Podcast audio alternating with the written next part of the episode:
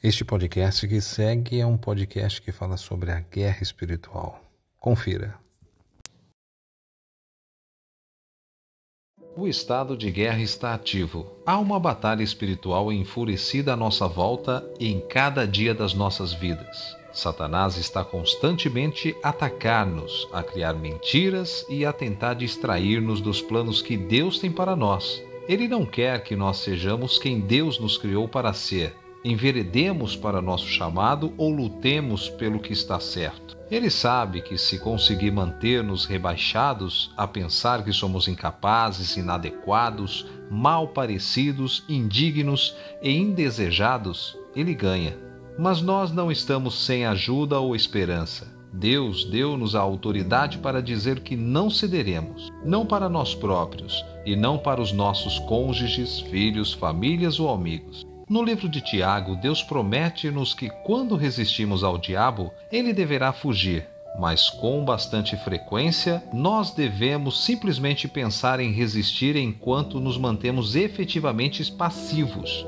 Nesta passagem, Deus está a dizer-nos para nós agirmos, chama-nos a lutar. Pense nisto dessa forma: se alguém estivesse atrás de você a espreitar, pronto para te atacar, não iria ficar quieto e deixá-lo machucá-lo Iria defender-se a gritar, a pontapetear, bater e aclamar, fazendo tudo o que lhes for possível para sair dali em segurança. Combater uma batalha espiritual não é diferente. Deve fazer tudo o que lhe for possível para conseguir resistir ao ataque.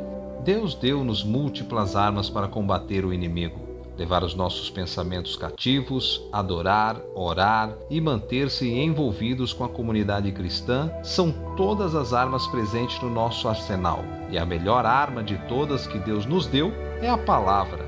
A Bíblia é a palavra de Deus e está descrita em Efésios como a espada do Espírito, conforme nos tornamos mais familiarizados com a Escritura, nós estamos a afiar a nossa espada para a batalha nós conseguimos deflagrar as mentiras do inimigo e, ao falarmos da verdade de Deus e as suas promessas a nós próprios, a nossa situação e as nossas famílias. O diabo sabe que se nos conseguir manter receosos, sem esperança, isolados, então ele consegue tirar a nós a oportunidade de ganhar mais pessoas para Cristo. Satanás está desesperadamente desejoso de convencer-nos que nós não somos suficientes e que nós não conseguiremos fazer a diferença porque o seu futuro já está escrito e ele perde. Tire um pouco para reconhecer que está numa batalha espiritual e que a eternidade dos que amam está em jogo. Permita que isso fortaleça sua determinação e lhe dê algo pelo qual lutar.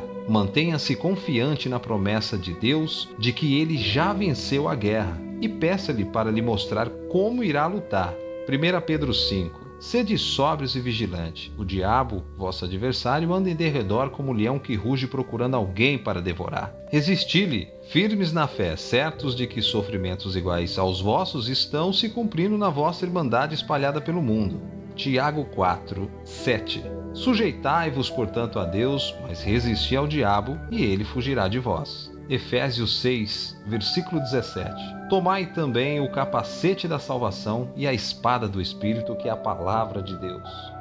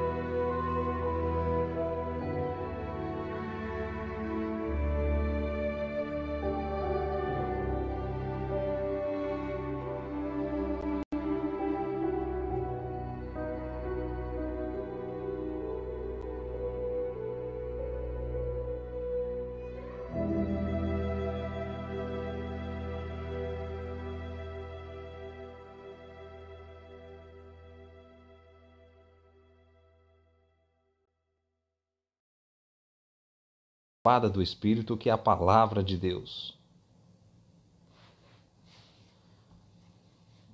Salvação e a espada do Espírito, que é a palavra de Deus.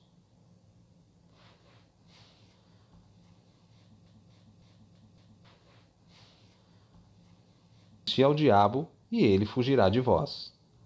Efésios 6, versículo 17. Tomai também o capacete da salvação e a espada do Espírito, que é a palavra de Deus.